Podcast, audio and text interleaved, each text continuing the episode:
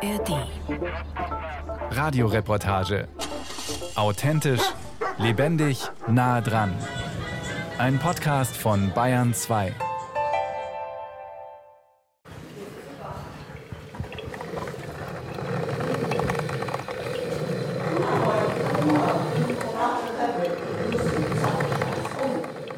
In der Küche blubbert die Kaffeemaschine, das Aroma lockt nach und nach zehn Frauen aus ihren Zimmern an den großen Holztisch mitten in der WG im Hofer Bahnhofsviertel. Morgen. Morgen. Jeden Tag hat eine andere von ihnen Küchendienst, verteilt die bunten Kaffeebecher, kümmert sich um Brot, Butter, Marmelade und alle anderen Zutaten. Teewasser, Wasser. Während die eine oder andere noch etwas müde und gedankenverloren ihren Kaffee umrührt, sind andere aus der WG schon hellwach, schmieden Pläne. Das gemeinsame Frühstück ist ein wichtiger Fixpunkt in ihrem Tagesablauf, in ihrem Zuhause auf Zeit. Sie leben in einer Wohngruppe der Diakonie in Hof. Und so unterschiedlich die Frauen zwischen 18 und über 60 auch sind, sie verbindet eines.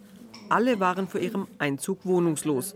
Und dafür schämen sich viele, auch wenn sie oft unverschuldet in die prekäre Situation geraten sind, wie etwa diese Rentnerin. Ich bin nach Hof raufgezogen wegen meinen Ex, aber dann hat es nicht geklappt. Der ist in Alkohol verfallen, hat mich geschlagen und dann bin ich weg. Viel mehr wollen die meisten Frauen nicht erzählen. Zu schmerzhaft sind ihre Erinnerungen. Und sie wollen anonym bleiben. Eine aus der Gruppe steht für ein längeres Interview zur Verfügung. Eine zierliche Frau, Mitte 30, mehrfache Mutter. Nie hätte sie gedacht, dass sie mal kein Dach mehr über dem Kopf hat. Wir hatten eine 120 Quadratmeter Wohnung damals, einen schönen Garten und die ganzen Sachen. Und dann stehst du erst einmal da, du stehst erst einmal vom Nichts. Und dann stehst halt hoffnungslos erst einmal da. Über ihren Mann war sie an Drogen gekommen, doch der Aufputschrausch hielt nicht lange an. Innerhalb kurzer Zeit brach sie zusammen. Ihre Kinder, damals zwischen 5 und 16 Jahren, kamen in Pflegeeinrichtungen. Und während sie in der Klinik einen Entzug machte, starb ihr Mann. Sie musste die Wohnung räumen, es blieb ihr nichts mehr.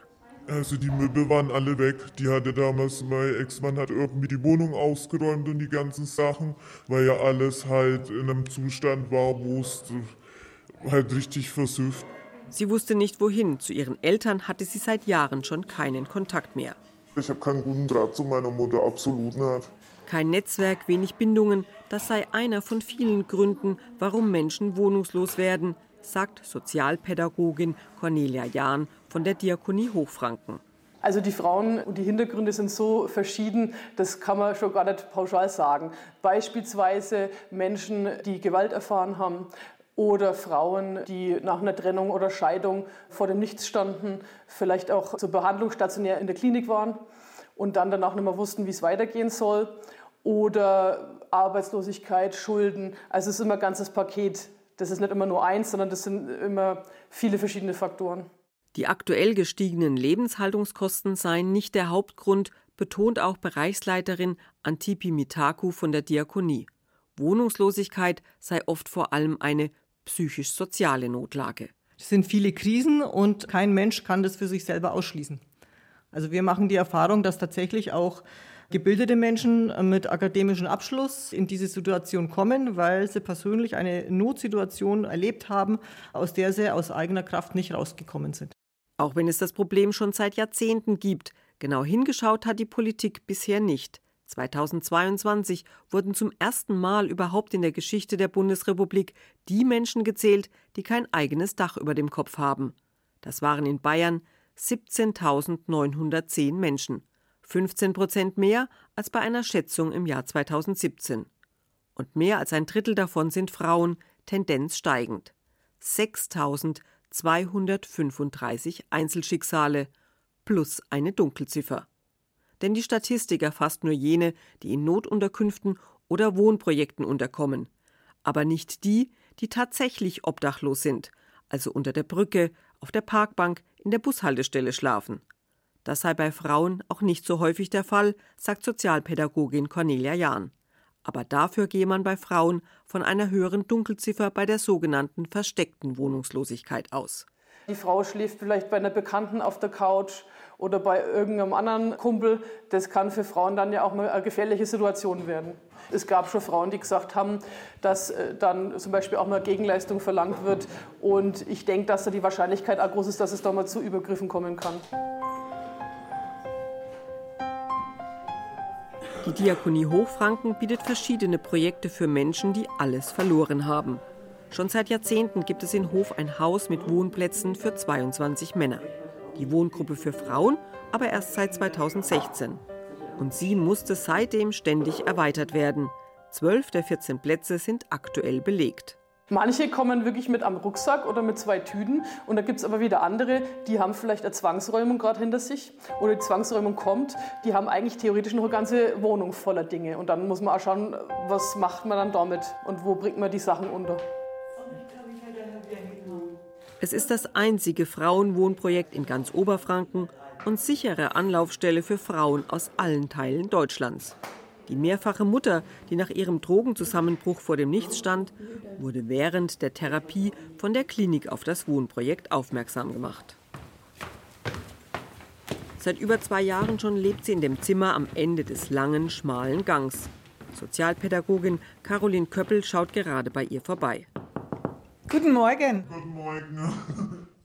Ein Bett, ein Schrank, ein Regal, ein kleiner Tisch und ein Stuhl. Die Möbel stellt die Diakonie. Auf rund zehn Quadratmetern hatte sich die junge Frau gemütlich eingerichtet. Ich habe das halt hergerichtet nach meinen Vorstellungen und die ganzen Sachen, also dekoriert, also Aufkleber und solche Sachen, Sterne, Bilder von meinen Kindern habe ich noch mit aufgehängt. Genau, jetzt sind Sie ja leidenschaftliche Mutter. Wie war das dann quasi? Man sieht in Ihrem Zimmer, da hängen überall die Fotos von Ihren Kindern, aber hier können Sie nicht mit ihnen wohnen, ne? Ja, ne, das war freilich eine komische Sache, da ich halt ohne die Kinder zum Schluss war. Und dann habe ich ja dann hier auch meine Umgänge und Kontakte und solche Sachen und das äh, finde ich ja gut so. Dann konnten wir uns erst einmal wieder miteinander auch zusammenspielen. Mit der Wohngruppe bietet die Diakonie den Frauen weit mehr als nur ein sicheres Dach über dem Kopf. Die engagierten Sozialpädagoginnen und Ergotherapeutinnen unterstützen sie auf ihrem Weg zurück in ein eigenständiges Leben. Dazu gehört als erstes ein geregelter Tagesablauf. Zusätzlich zum gemeinsamen Frühstück können sich die Frauen zweimal pro Woche auch zum Abendessen treffen. Wo ist denn eigentlich die große Schüssel? Immer zwei Frauen übernehmen das Kochen. Gerade schnippeln sie das Gemüse für die Paprikaschnitzel mit Reis. Alles? Wie viel denn? Schauen mal, das Rezept liegt da gleich. Also 3,33 Knoblauchzehen.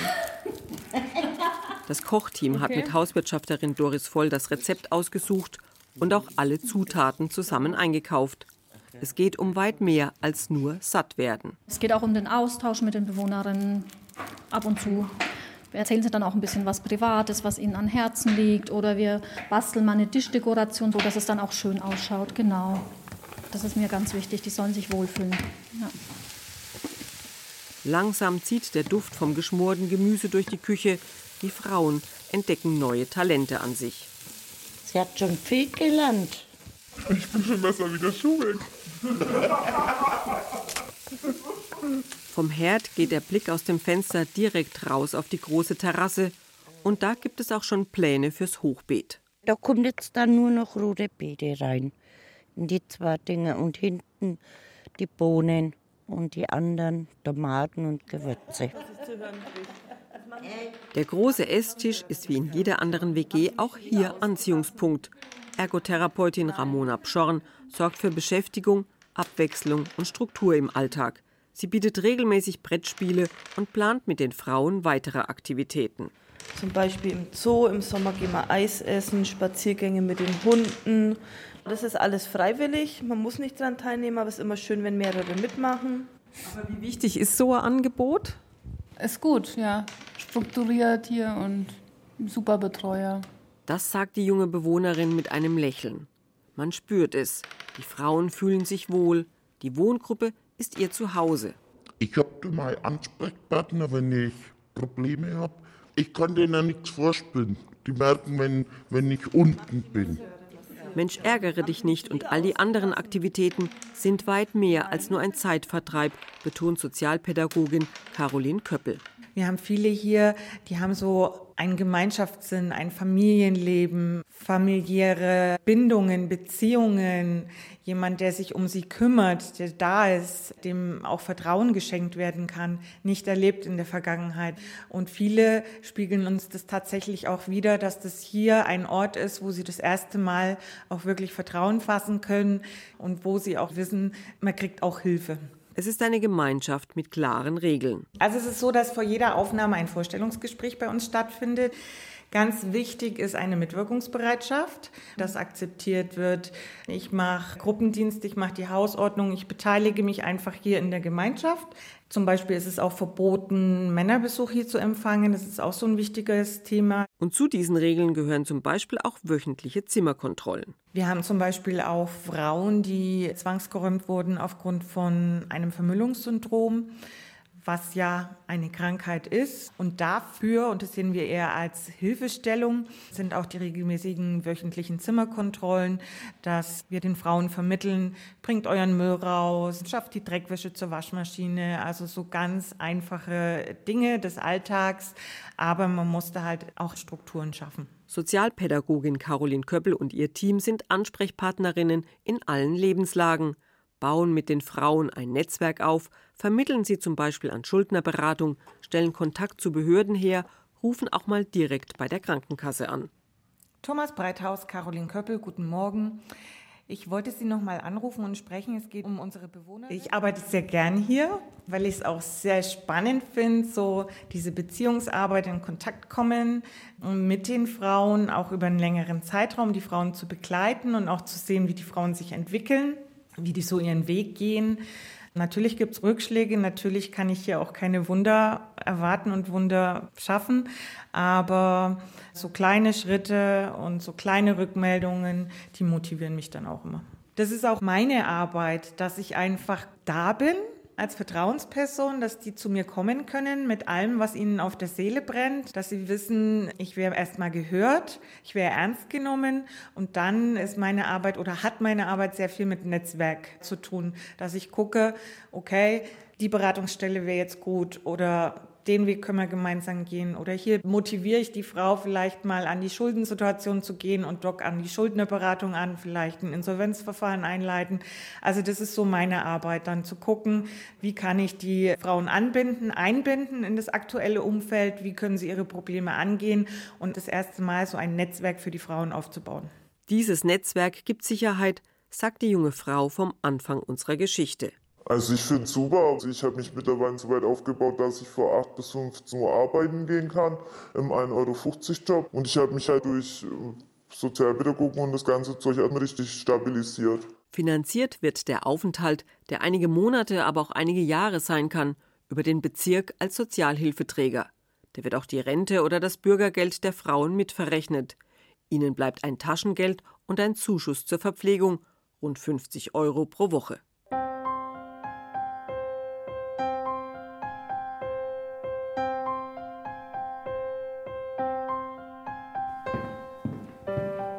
Nicht jede Frau will ein solches Komplettbetreuungsangebot. Für jene, die erstmal nur einen sicheren Rückzugsort suchen, bietet die Diakonie in dem Haus in Bahnhofsnähe auch einfache Notunterkünfte. Die drei Zimmer mit jeweils zwei Betten sind auf der gleichen Etage wie die Büros von Sozialpädagogin Caroline Köppel und ihren Kolleginnen. Die Frauen können sich abends hier bei uns melden. Ab 19 Uhr ist der Nachtdienst da. Ziel ist einfach, dass sie über Nacht nicht auf der Straße bleiben müssen. Was ich auch ganz wichtig finde, ist noch unser Angebot. Wir haben auch sanitäre Räume. Also es ist gerade ja auch für Frauen wichtig, mal ja, duschen zu können, Körperpflege. Also das können die Frauen hier nutzen und die Frauen können sich bei uns auch ein Frühstück noch machen, ehe sie gehen. Gerade kocht sich eine Frau noch einen Tee. Auf dem Wäscheständer trocknen ihre Jeans und Pullis. Sie muss um halb zehn die Notunterkunft verlassen, kommt aber am Abend wieder, ist tagsüber mit Klapprad und Packtaschen unterwegs. Eine Tasche darf ich immer im Zimmer lassen. Also nehme ich mir am Fahrrad immer eine Tasche mit, da habe ich dann meine Brotzeit drin und habe die Unterlagen dabei, die ich dann eventuell in der Bücherei unten benötige. Den Tag über verbringe sie viel Zeit in der Bücherei Dort könne sie das Internet benutzen, um ihre verschiedenen Rechtsstreitigkeiten zu klären. Sie habe eine gute Rente, erzählt die Frau aus Südbayern. Aber wegen Verleumdungen von Nachbarn habe sie eine Räumungsklage bekommen, musste die Wohnung in der Nähe von Berlin verlassen und ist in ihrem ersten Schock erstmal zurück nach München gefahren. Ich habe dann separiert Frauenübernachtung, so vier oder fünf Nächte am Boden dann in der Bahnhofsmission genächtigt. Und wird erstmal durchgewischt und dann gibt es Isomatten am Boden und dann bekommst du halt ein Bettzeug dazu. Und es ist bestimmt nicht die schlechteste Übernachtungsmöglichkeit. Durch einen Bericht im bayerischen Fernsehen habe sie dann von der Notunterkunft der Diakonie Hochfranken erfahren, gut erreichbar mit Bahn und Bus. Also ich habe nicht vor, hier in Hof zu bleiben. Ich werde hier auch in keine Wohngemeinschaft hier irgendwie gehen. Ich werde jetzt meine Angelegenheiten von hier aus klären. Ich habe nach Berlin darauf nicht zu weit hier von Hof aus. Also für mich ist das jetzt eine optimale Lösung. Sehr gepflegt, alle sind sehr nett. Sehr guter Fleck zur Überbrückung, dass du da unterkommen kannst. Die Übernachtung kostet 7 Euro. Die Frauen können die Notunterkünfte auch über eine längere Zeit nutzen, allerdings immer nur nachts. Und bei Bedarf vermitteln die Sozialpädagoginnen die Frauen auch an andere Beratungsstellen. Zurück ins Büro von Sozialpädagogin Caroline Köppel. Sie hat mit der jungen Mutter aus der Wohngruppe einen Termin. Hallo. Guten Morgen, kommen Sie rein. Es geht um die Wohnungssuche der Frau.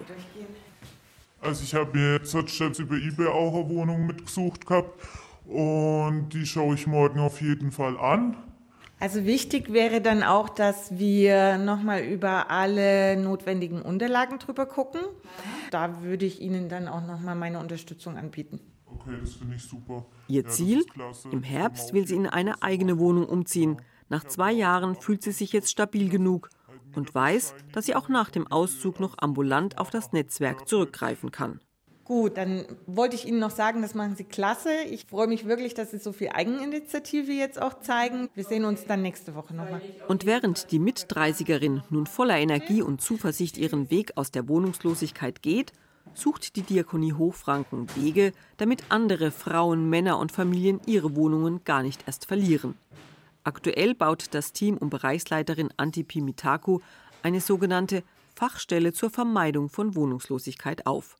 Denn noch immer sei es ein Tabuthema, Menschen würden oft zu spät Unterstützung suchen, dabei könne man frühzeitig noch viel erreichen. Also bevor es zur Räumungsklage kommt, gibt es ja immer einen Schritt vorher. Also dann gibt es eine Mahnung, da gibt es eine Kündigung und auch da könnte schon die Kollegin von der Fachstelle eintreten und gucken, ob sie mit dem Vermieter in Verhandlungen gehen kann, ob man verhandeln kann, dass in Raten die Miete abbezahlt wird. Weil sobald man anfängt, die Miete zu bezahlen, ist die Räumungsklage erstmal vom Tisch. Wir hatten einen runden Tisch zum Thema Wohnungslosigkeit und da war das Signal auch ganz eindeutig, dass auch die Gerichtsvollzieher Interesse daran haben, dass Räumungsklagen vermieden werden. Die haben kein Interesse daran, Menschen äh, auf die Straße zu setzen, weil die ja tatsächlich auch gucken müssen, was passiert mit diesen Menschen. Und auch äh, Polizei hat kein Interesse daran, keine Behörde hat Interesse daran. Wir machen die Erfahrung, dass Vermieter und auch Wohnungsbaugesellschaften oder Baugenossenschaften Interesse daran haben, dass Mieter ihre Miete bezahlen und drinbleiben. Weil auch wenn jetzt der Wohnungsmarkt so ist, dass viele Anwärter auf eine Wohnung haben, ist es immer mit Ärger verbunden, jemanden rauszuklagen. Für diese Fachstelle wird die Diakonie ihr Netzwerk zu Behörden, Gerichtsvollziehern, Wohnungsbaugesellschaften, Vermietern weiter ausbauen. Eine solch zusätzliche Unterstützung sei sehr sinnvoll, sagt auch Andrea Sell, Fallmanagerin vom Jobcenter Hofland. Die Wohnsituation ist was ganz Wichtiges, dass sie stabil ist. Denn um wirklich auf dem Arbeitsmarkt Fuß fassen zu können oder auch seine Beschäftigung behalten zu können, ist es wichtig, einen festen Wohnsitz zu haben. Sie würden nicht einmal einen Arbeitsvertrag bekommen beim Arbeitgeber, wenn nicht ein Wohnsitz angegeben werden kann. Und deswegen finde ich diese Fachstelle schon sehr wertvoll, denn sie kann hier einfach noch gezielter auf die Menschen eingehen. Manche Menschen brauchen die ganz konkrete helfende Hand, erklärt Anja Stefanie Klein von der Diakonie. Manche haben nicht diesen Antrieb, dass sie alleine hingehen oder auch die Kommunikation, das Verständnis fehlt einfach. Und da ist es ganz gut, wenn wir sie begleiten und tatsächlich mit dabei sind bei bestimmten Terminen. Sei es nun zum Schuldnerberater oder beim Gespräch mit dem Vermieter. Klein hat schon seit Jahren in den Wohnprojekten für Frauen und Männer Erfahrung gesammelt. Nun übernimmt sie als Vollzeitkraft die neue Fachstelle offiziell ab Mitte Mai, doch schon jetzt steht ihr Telefon nicht still. Klein, Fachstelle zur Verhinderung von Wohnungslosigkeit. Wie kann ich Ihnen helfen? Das erste Mal, als mich jemand angerufen hat, war es ein Vermieter, Der hatte einen Mieter, der eben keinen Strom hatte und nicht bezahlt hat. Und dann ist der Vermieter an mich herangetreten. Der Klient kam dann zu mir. Wir haben geredet, was das Problem ist. Eben, er hat es schon seit einer Woche keinen Strom mehr. Durch einen Umzug und irgendwie ist was dann schiefgelaufen mit dem Strom. Hat ein paar Mal schon bei E.ON angerufen. Hat aber alles nicht geklappt. Er hat den Umzug gemeldet, das hat trotzdem nicht geklappt. Und dann haben wir einfach gemeinsam bei E.ON angerufen und es dann zusammen geklärt. Bedarf für diese gezielte Unterstützung ist da, nicht nur in Hof. Bayernweit sei ein flächendeckendes Netz an Fachstellen notwendig, betont die Diakonie seit Jahren. Doch das Sozialministerium fördert sie immer nur befristet als Modellprojekte und der Bayerische Landkreistag lehnt eine dauerhafte Finanzierung momentan ab. Dabei wäre die Investition, zum Beispiel wenigstens eine Vollzeitkraft in Hof, auch volkswirtschaftlich sinnvoll, sagt Antipi Mitaku, und verweist auf eine Studie der Diakonie Bayern. Wir haben Alternativkostenberechnungen angestellt und sind auf die Zahl gekommen, wenn man einen Euro Zuschuss gibt, spart man 9,46 Euro bei der Unterbringung von Wohnungslosen. Und wir denken, dass das schon ein schlagkräftiges Argument ist, dass Politik vielleicht auch nochmal drüber nachdenkt, ob es nicht doch sinnvoll wäre, Fachstellen flächendeckend zu installieren. Denn wenn die Menschen tatsächlich auf der Straße stehen, dann müssen die Landkreise und Kommunen für eine Unterbringung sorgen, zum Beispiel Pensionszimmer anmieten. Wohnen ist mehr als ein Dach über dem Kopf, sagt Antipi Mitaku von der Diakonie Hochfranken. Das Recht auf Wohnen ist in der bayerischen Verfassung und sogar in der Menschenrechtskonvention der Vereinten Nationen festgeschrieben. Ja, das hat ja auch was mit Behütetsein zu tun. Man hat seine Privatsphäre, man kann die Tür zumachen und hat seine eigenen vier Wände. Und das ist was ganz Entscheidendes auch für die Persönlichkeitsentwicklung der einzelnen Menschen. Sicherheit ist was ganz Essentielles, das brauchen wir Menschen.